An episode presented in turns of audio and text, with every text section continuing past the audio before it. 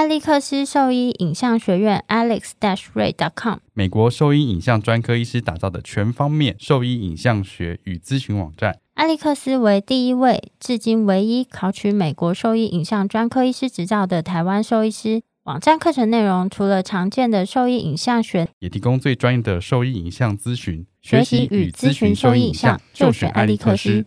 狗狗、猫猫防护跳蚤必施新选择：李兰灵藻虱 Seresto，对付跳蚤必施长达八个月的保护，一秒圈上，零叮咬，没有空窗期，不怕水，也没有异味。搭配新界爽滴剂，有效预防新丝虫及其他内寄生虫，三十种内忧外患一网打尽。简单点药，洗澡后立即滴。即日起至八月三十一号，购买李兰灵藻虱 Seresto 或新界爽，就可登录抽 iPhone 十三。活动详情请上脸书搜寻台湾李兰动保。李兰灵藻师加新界爽，让狗狗猫猫的防虫新生活可圈可点。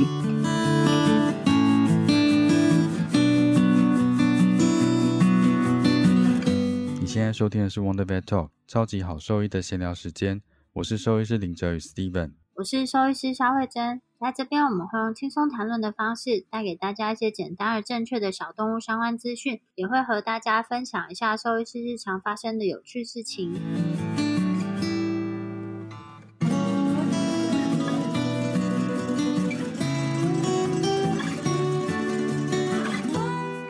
我在想说，这几天我遇到两个，我觉得想要听听看你的意见的情境。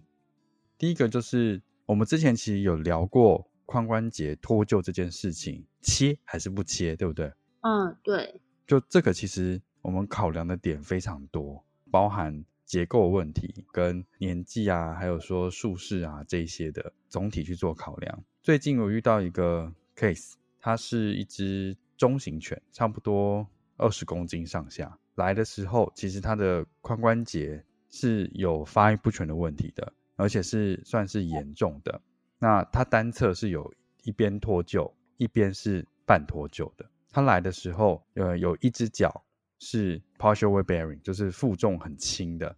那主要是来咨询说，像这样的问题的话，是不是可以做复健去维持，或者是增加舒适度，然后去训练它的肌肉强度。那我看了 X 光片之后，我发现说。他在外院拍的 X 光片，第一个是他是没有正定去拍的正面的 MIDI，然后第二是侧面的 X 光片左右脚它没有标出来，所以在触诊之后，我发现他们以为的脱臼的那一只，其实应该是不痛的那一只，这样我听得懂吗？反正就是脱臼，就是不痛的那一个脚。对，它现在就有支撑力的那一只，我认为应该是已经脱臼的那一只，而且应该已经很久了。然后另外现在它的痛的那一只，不舒服的那一只，负重比较轻的那一只，其实应该是半脱臼的那一只。然后我触诊的时候，我发现超级可怕，它嗯，超级可怕。它那时候在站立，就只是站着哦。手一摸上去，它关节就一直在磨，它连动都没有动，只是支撑体重就在磨它的关节。所以那狗其实脚根本就没有办法舒服的使用，它连静态的它都在磨它的关节窝了。然后就让它侧躺之后做一些触诊，几乎在前后做被动关节活动的时候，完全都是会一直磨到骨头的。所以那个狗狗它其实根本就很不舒服。这种情况下，其实我是建议它。先做手术，再考虑后面的复健。那他其实来是咨询说，震波、镭射可不可以辅助控制疼痛，然后去训练这个肌肉这样子。我在评估完当下，我其实是建议他先考虑手术解除疼痛之后，再做后续的事情。然后几岁的其实不老，就是四岁左右。哦，那很年轻哎。对，很年轻。那因为它的结构问题，然后这狗其实是凶的。所以，据他描述，咨询过骨科医师做人工关节的成功率不高，因为它在术后需要一定程度的照护。但这个狗太凶了，所以他是说，骨科医师说这个成功率太低了，不建议做人工关节切除的话，因为他的体重大概二十公斤，二十公斤其实有点在临界值啦，所以他担心说切完之后，他的负重或者是功能性不一定可以恢复的那么好。所以建议他先来这边咨询，但我这边给出的建议是我建议他先手术这样子。我现在想说，如果是你的话，你会怎么去做选择？嗯，严重的那他有吃髋关节过止痛发育不全药物吗？呃，他是偶尔吃哦，对不起，他从发生不舒服到来咨询的时间已经三四个礼拜了。那经过这三四个礼拜到我这里，我在看他的时候，他的负重还是很轻的，做触诊的时候还是疼痛不舒服的。中间他已经有持续，就是有有一段前面一段时间可能吃过止痛，那后来时间是他觉得负重很轻的时候才吃这样子。那他吃了止痛药物，症状有嗯改善吗？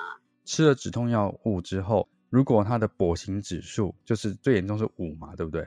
对，假设最跛是五分，他吃完止痛药之后，可能可以到三分这样子，这是已经最好了。关节磨得太厉害了，那他双侧后肢的肌肉的维度上面嗯有什么样的差异吗？有啊，有明就是疼痛那一只的话，在三个三周前的 X 光片就已经看出来，右边的肌肉量是比左边小的，小的程度大概小三分之一左右。三周前哦，就已经是这样子了。那我觉得，如果是这样子听起来的话，那他前肢的关节有问题吗？呃，因为四岁，我前面做了一些触诊的话，我现在目前认为手肘的部分，它的被动关节的活动程度是有降低的，所以我怀疑他前手手肘也是有问题的。嗯，了解。如另外的话，就是他的经济状况。呃，经济就是状况目前当做他是没有经济压力的。那如果是这样子听起来，我觉得外科手术可能还是我的首选。只嗯是如果说是在他肘关节也可能有问题的情况下，如果没有经济考量，我觉得髋关节置换可能会是第一优先。对啊，是首选，这个是毋庸那如果。对，但如果说他的经济状况无法负担，或是其他经济考量的话，那我觉得股骨头、头股骨头颈的切除手术会是次要的选择啦。嗯，因为听起来，我的想法是，他不论有没有吃了止痛药，他的症状改善幅度有限。另外就是他的肌肉明显萎缩，所以代表他这个状况已经是一段时间以上了。那嗯他的疼痛管理，基本上止痛药就是所有疼痛管里面最好的一个。那已它的缺点就强的了。对，只是他的缺点是他没有办法长期一直不间断的使用这个止痛药物，因为嗯药物毕竟都还是有它的副作用存在，嗯所以他吃了止痛药，他都没有办法明显改善他的临床症状的情况下，我觉得外科手术还是首选。对，那在，我那时候我那时候考量就是这样子。目前我们在同一个，嗯、我目前我们的沟通同一页上，好，但是他中间就问我说，股骨头、股骨颈它是一个原有的结构，是不是应该保留住？这样他才四岁，如果做了切除就没有了。他说，网友说这是非不得已、非必要的情况下才会选择这个牺牲型的手术，千万不要这么潦草的去做这个决定。这样子，听到这个我就跟他解释了很多。我只是对现在这一番谈话有点无感而已。为什么？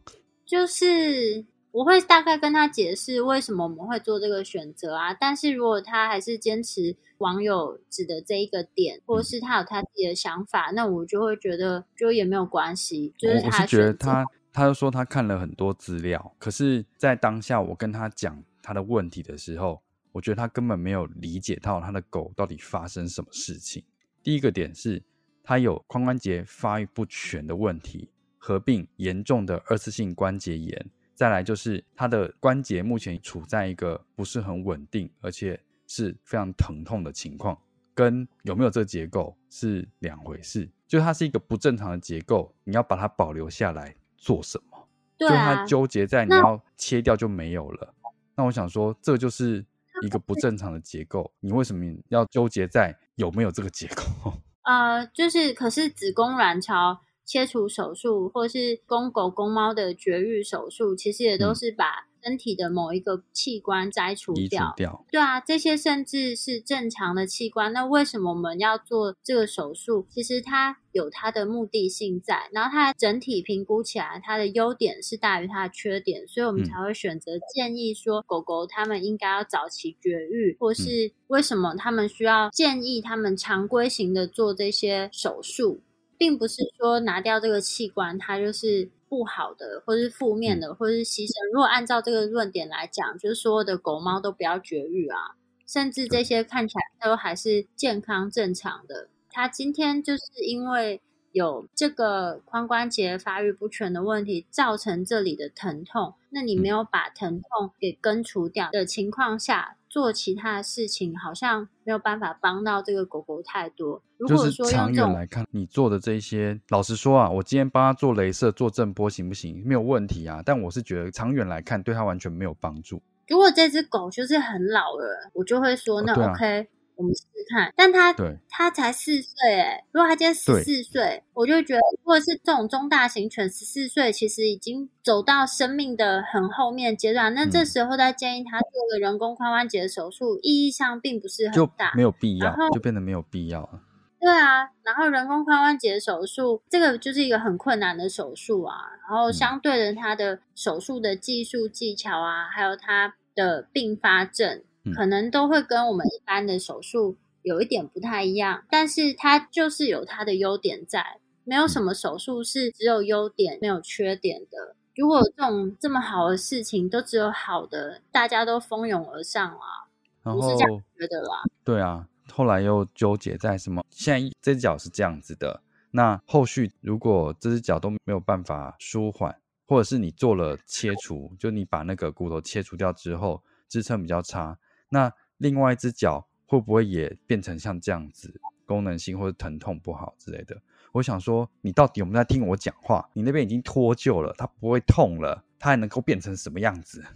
就是他完全搞不懂他狗到底发生什么事情，然后只是一直纠结在。不要这么生气啊！我很气，不是，就是这个前面是都还好。我在讲的时候，其实我很有耐心的跟他解释了大概一个小时，一个半小时。最后给他的评估这样子，我跟他说，我还是建议你好好考虑，先解决疼痛这件事情。股骨头切除它不是一个不能考虑的手术方式，而且以你的狗目前的体重跟整体，我评估下来，这个对他来说有很大的好处的。后面你再好好去训练他的脚，它的功能性的恢复，我相信会还不错的。这是以我的目前的经验跟我目前得到的知识去给他做出这样的建议，到这边都还好。重点是，我就看到他在。我们这边打卡，然后在下面就说他还是决定不手术，因为这是复健师建议他的，骨科医师没有建议他要做手术。然后我就想说，你是不是搞错什么？我是兽医师，我的专长是复健科跟骨科，所以我知道复健目前你能做到的极限在哪里，所以我才会建议你把手术先做了，我们再来尝试去做训练的事情。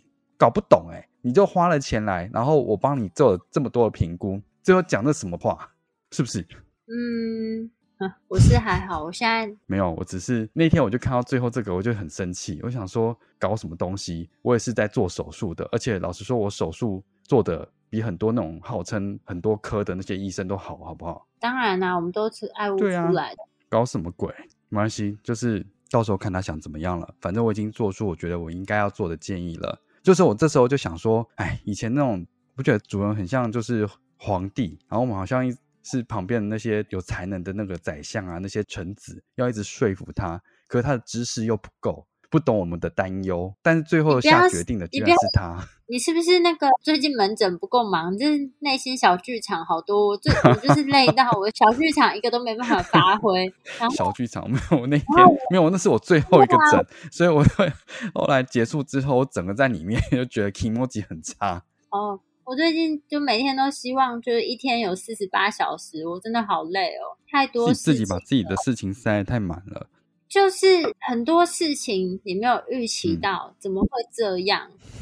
我是这样子想啊，嗯，我就会通常现在我遇到这种情况，我就会问他们说：“那你是刚刚讲的有哪一边不理解吗？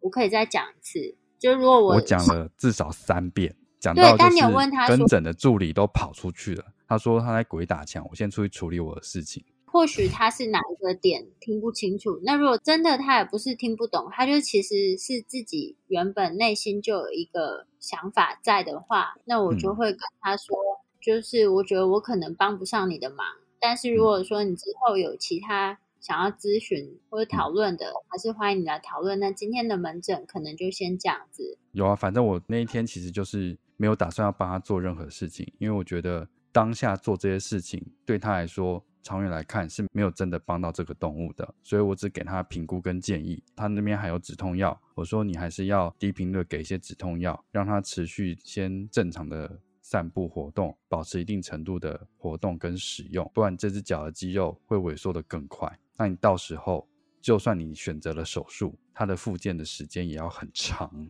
我觉得有时候是他已经有这个既定的想法之后，他给了学长这个感觉，学长其实就不会很 push 他一定要做什么，然后就会建议说，不然你就先不手术，看复健能做什么。我猜那时候的感觉应该是这样子，因为他甚至连当天没有重新再拍摄 X 光片。说到 X 光片，我觉得这一次我们分享的那个好读书啊，我个人有一些心得想要分享。哦，什么？我就觉得好读书系列啊，因为你就是要每一阵子都想再讲一下。就是好读书基本上来说，就只是就是要在很短的时间内讲出那么多内容，就是又要在如果要把它集结成某几个重点，其实相当的困难。就我讲，因为那个是 paper，paper 里面就是很密集的资讯啊。嗯。所以它听起来就是相对比较枯燥乏味，但有几个东西，我每我每次其实每一集都有几个我特别想要分享的点，像你刚好提到这个骨关节炎嘛，所以里面有一个我觉得蛮有趣的，可能不一定大家觉得很有趣。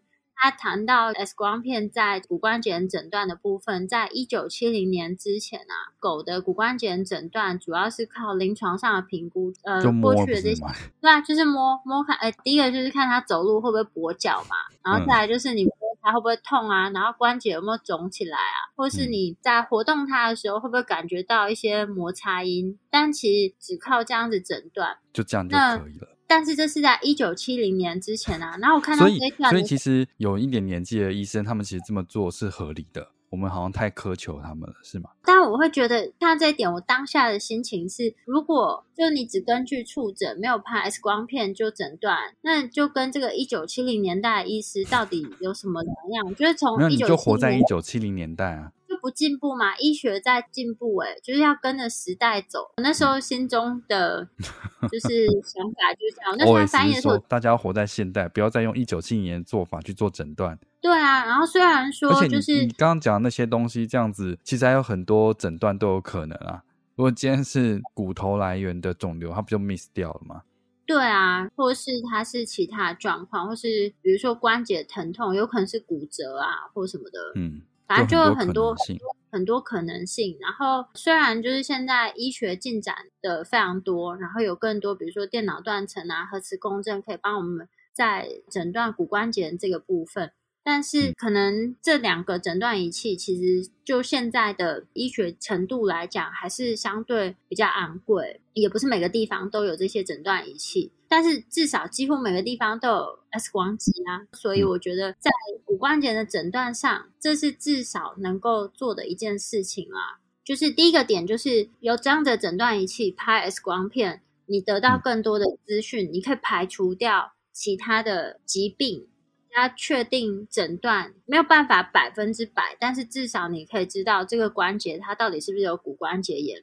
这是一件简单可以做的事情，然后但是你又可以得到很多资讯，我觉得是何乐而不为呢？第二件事情是因为我们在 X 光片底下判断骨关节，主要是看就是这个关节周边的一些病理性的变化，比如说是不是有长一些骨赘啊，或是其他的对影像学下会看到的一些特征，但是不能只根据是不是有骨赘在，就一定就是。骨关节炎，就是因为它有的时候还是有其他的可能性啦，所以这不是百分之百的。但有骨赘在，就骨关节的可能性是比较高。另外一个最大的重点是，就这只狗跛脚跟它的这个 X 光片底下看到骨赘不一定是直接相关的。比如说你在 X 光片底下骨赘看起来超级严重，但它也许可能临床症状就跛脚没有那么严重，这是蛮重要的一件事情。嗯，就是说他今天跛脚很严重。不代表他在 X 光片底下，他看起来的骨赘增生啊，或等等其他的变化就非常明显。比如说有一个我们之前就有提到的问题，就是 OCD，在年轻一点的狗狗，他们会有的这个疾病，不知道大家还记不记得 OCD？玻璃性的。骨软骨炎、骨软骨病，反正你就记得，就是年轻的大狗比较常见有，如果它有一些跛行，那我们可能也会想到有 OCD 这个选项之一啦。然后像这个疾病，你可能 X 光片底下你不会看到严重的。骨关节炎，但是它的临床症状可能是超级严重。这举一个例子，或者是像很多退化性关节炎的狗狗，他们在 X 光片底下看起来骨赘增生超严重，关节就像你刚刚提到的病例，它关节可能看起来跟原本的样子已经差很多了，它旁边都是一些不规则样啊等等之类。但是有蛮多狗狗，它们虽然是这样，它们还是可以走路，但你只可以明显看出来，嗯。走路姿势怪怪，但它并没有到不能走路，它还是可以走路。有些甚至就是长毛狗，你没有特别去注意它，甚至一般的家长可能都不觉得这只狗走路怪怪，他觉得哎，它很好啊，它都还是可以走路啊，只是好像不喜欢走那么久。所以其实症状跟 X 光片底下看到严重程度不是完全相关的，所以我觉得这两点是一般的家长要先知道的一件事情。其他的内容可能就是对兽医师来讲，或者是兽医系学生来讲比较重要一点点。但是我觉得家长们是可以至少要知道这几个重点啦，就是不能只靠复诊，然后要拍 X 光片，然后以及 X 光片。看到这个骨关节炎的变化，不代表它临床症状就一定是相对应的严重。没错，我觉得其实只要知道这几个重点，其实你已经对骨关节炎有蛮大程度的了解。当然，电脑断层啊、核磁共振，它可以提供就是更多平面的影像，或是像核磁共振，它甚至可以提供就是关节周边这些软组织更细致的影像。但是在兽医领域的应用上还是没有那么广泛啦，毕竟这些动物都要麻醉啊，你光扫个 CT 或是扫个就是 MRI 核磁共振，这花费其实都不是小钱，所以我觉得先知道以上其实就已经蛮不错的。所以如果只有帮你摸一摸就跟你说，哦，这个是骨关节炎，那你就要想，嗯，他可能是从一九七零年代开始传说到这里的医生。就是也不是他错误，只是现在我们可以再多做一点点事情，但我们就是可以得到更多的资讯。没有，就是可以有更好的做法，但是并不会多花非常多的钱，或是对动物来讲并没有更多的伤害性。这样子，针对骨关节 X 光片的检查是非常值得进行的。其实每一篇我都有几个小重点，超想要分享的，但是有一些可能我也想知道，像这个我觉得是主可能家长会比较想知道。这个我觉得蛮不错的，就是这这几个重点，就我那时候在听的时候也有想到这些。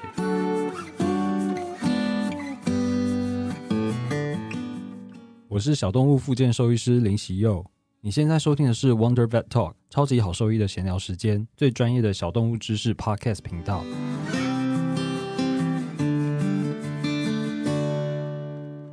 第二个是我在跟另一个医师讨论的 case 啦。这个或许是主人的一点担忧，所以神经科的医师基于尊重其他科别做的询问。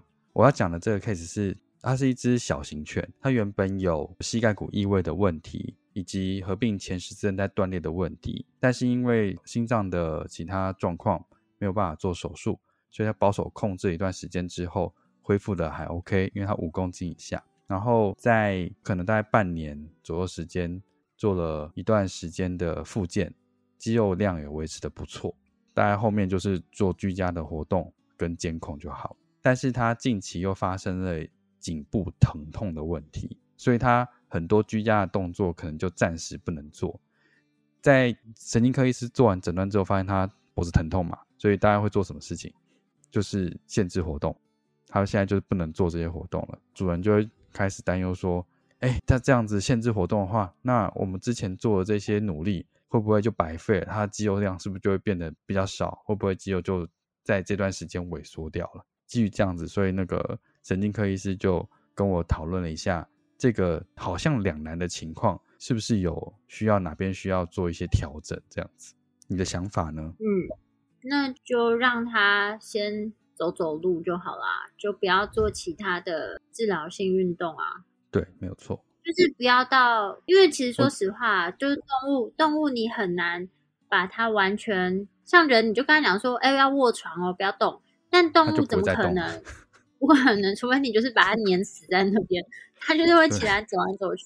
虽然这段时间就是所谓的限制活动，像如果是颈部的椎间盘。疾病，那我们所限制活动，我们也不是让它完全不能移动，我们只是限缩它的活动范围，暂时改变它日常会多做的这些治疗性活动或是散步这些事情，但是不是让它整个完全不动，因为它毕竟还是要大小便、吃饭啊，就是它不是一个躺在那边不能动的生物。如果是这样子的情况下，会把其他治疗性运动先停掉，然后但是每天我可能至少会让它。起来，在家走一走，但是限缩范围的走一走，不要让他长时间的躺在那边休息。会先以这个方式去维持，虽然肌肉量一定还是或多或少会有一点点萎缩，就如果跟他之前有很努力一直在做这些治疗性运动比起来，但我想应该不会真的差很多啦。我也是跟你想法差不多，就是治疗性的活动通常是先停掉了，因为我那时候跟神经科医生在讨论说，我说哎。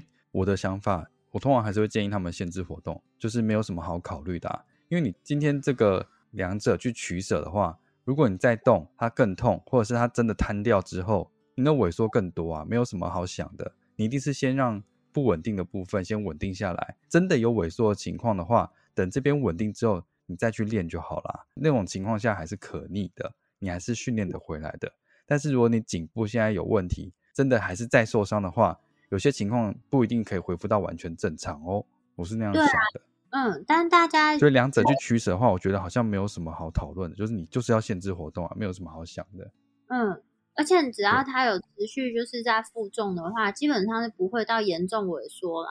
萎缩就是明显的来讲，就是像跛脚，就这只脚完全抬起来啊，不负重。完全不负重，然后或是我会举一个家长比较能够理解，就是病人卧床，就是他躺在那边，如果都不动，肌肉的确就是会萎缩。对，因为他没有负重。嗯，然后平常我会再讲一个例子，就是他们就是说有每天都有大家出去散步很久，所以这样就有在帮他练肌肉。然后我就说，你每天走来走去，你肌肉有变壮吗？你干嘛 diss 人家？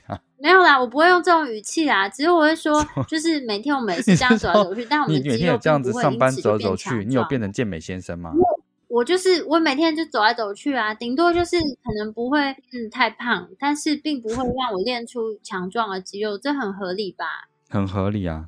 对啊，所以我就说这样讲哪里不对？你干嘛这样子？所以语气很和善，语气很和善啊。但是就我觉得跟他讲，你可以想象这个情况，他们就会觉得比较可以理解。因为哦，原来是这个样子。他说平常在家里啊，我就会带他出去走一段时间。我说，但是你不要因为这样就不带他出去走，因为带他出去走他很开心，所以还是要带他出去。嗯，有规律的活动，通常就是我跟他说你要有这样的生活习惯嘛，要保持这个生活习惯。对啊，而且就是持续有带他们出去。散步，除了他们狗狗会很开心以外，像预防老年失智啊，其实也是其中一个项目，就是它要有规律的散步活动，就接受外界的刺激这样子。啊，这件事很重要的，就像那个有一些老年人嘛，我觉得其实老狗跟要推出去晒太阳，是不是？不是推出晒太阳，我是说，就是足不出户的老人家，有时候相对好像就是有些好像是比较容易也会有老年失智的情况，就是就比较刺激太少。对啊，人类的疾病我是没有那么熟悉，但是我可以想象这个情况，因为他就是比如说都只是一直在家看电视啊，或者什么之类的。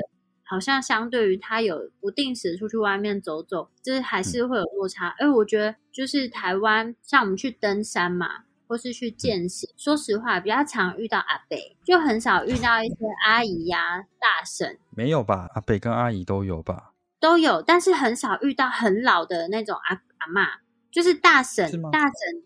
我觉得很少遇到很老的阿妈，哎，就是那种七八十岁或是八九十岁，你看起来他就是在拄一个拐杖的阿妈去走那些有一点点难度的路线。我觉得比例上比较少，不是说没有，但是就是阿公跟阿妈比起来，阿妈的数量好像比较少一点点。我自己感觉啊，有可能我去走的山也不是那么多，但我感觉就是台湾好像是这个样子。但我在那个瑞士的时候，因为瑞士它就是有非常多。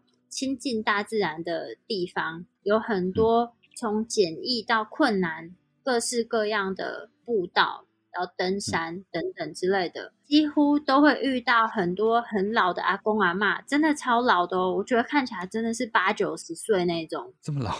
真的啊，我是推测他们八九十岁，可能至少七十几岁以上，都这样子穿着就是休闲服，不一定是到登山服，就是休闲服，然后去各个步道这样子走，我觉得是一个很棒的事情。因为天气好的时候，大家都很愿意出来这样走来走去。其实像这样的活动，不管是对小朋友、年轻人来讲，甚至对我觉得更是对老年人来讲。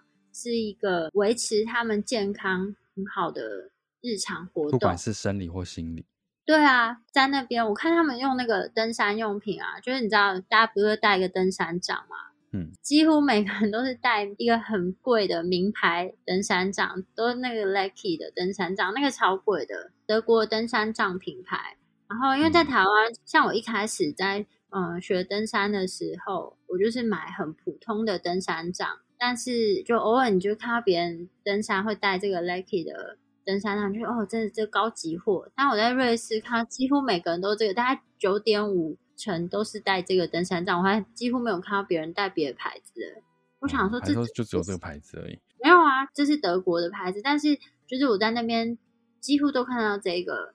我觉得就是老年人或是老狗。都还是要出去活动，那只是活动的强度啊，就是要稍微选择一下。我觉得只要是愿意出去散步，然后不一定要到登山啦，散步健行其实都很不错。但是我觉得台湾的，先不要讲台湾好了，就是在瑞士那边，它的践行步道其实对各种年龄层来说都非常友善。它的规划是比较完善的。嗯，完善，然后全国是几乎是统一的。嗯，比如说像我们很想去，比如说你想去玉山好了，但是假设你要去玉山，基本上你就是有爬山一途，你没有其他的选择，你就是要靠你的双脚爬上去。但是如果说今天要去瑞士的，比如说嗯少女峰啊，或是马特洪峰等等这种景点。那它是有交通工具可以上去，那这种就是因为太高山了，所以它一定要这些缆车什么才能上去。但是它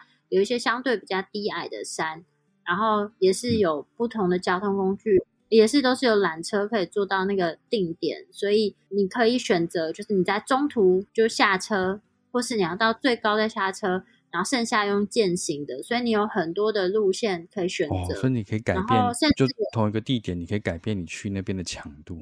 对，然后它也有简易路线啊，然后再困难一点的路线呢，它路上都有标示。我觉得甚至更好的是，像有一些地方，他们是比如说退我我那边看到蛮多人，他们是像各式各样的景点，就也不一定有些甚至也不是景点，就是一些呃山区，推着轮椅啊什么之类的都是很方便去的。然后大家就是天气好啊或什么，就是会。带着就是行动不便的家人，就一起去这些地方看一看，或者是到湖边，就是去看看山啊、看看湖啊什么之类的。我觉得在那边就是一个很稀松平常的事情。可是，在台湾，我觉得相对好像比较少看到这样的状况。偶尔我们会看到下午，就是附近的公园会有一些呃外籍看护们，或者是外籍的帮手们，他们会推家中的老年人去那边晒晒太阳，但是。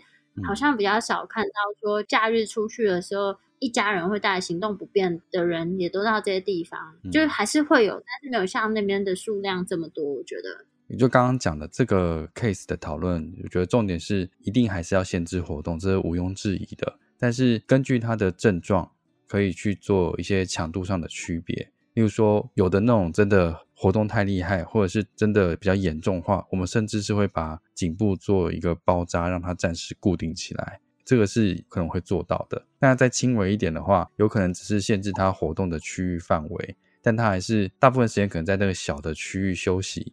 那但是每天可能会有一小段时间放风，让它稍微走动一下，上厕所啊，跟稍微散散步这样子，这是比较不同程度上的一些活动限制。所以说，根据他的临床症状、影像，然后去做像这样不同程度的限制，而不是说我只要限制活动，它就会有什么肌肉会有很严重的萎缩掉这件事情。就是我们还是会有轻重缓急的区分跟选择啦。其实很多骨关节的观念啊，我们在过去的集数就是不断的一提再提，但是我觉得好像是没有真的。嗯，在讨论过，在临床上或是一般家长们思考到这个骨关节炎问题的时候，会做哪些检查？因为我觉得常常大家就会急着要吃关节保健品，或是其他的算是所谓的非伤害性或是侵入性的治疗，或是做其他事情想来帮助这个动物。但我觉得诊断上还是蛮重要。那今天就简单的分享一下。关于骨关节在临床上我们会怎么样去做检查啊，然后诊断，然后还有分享几个临床上的病例，让大家知道我们在做这些事的时候大概是怎么样去思考的。有些东西就是会一提再提。那如果说对我们分享的内容就是觉得听不太懂，或是有想要知道更多的，那就可以上我们的网站，我们的网址是。Triple W 找 WonderVet.com 找 T W 或是 Google FB 搜寻 WonderVet 超级好兽益都可以找到我们哦。喜欢我们的内容，可以点选 Apple Podcast 上的链接，请我们喝杯饮料哦。那今天的节目就到这边喽。好，拜拜，拜拜。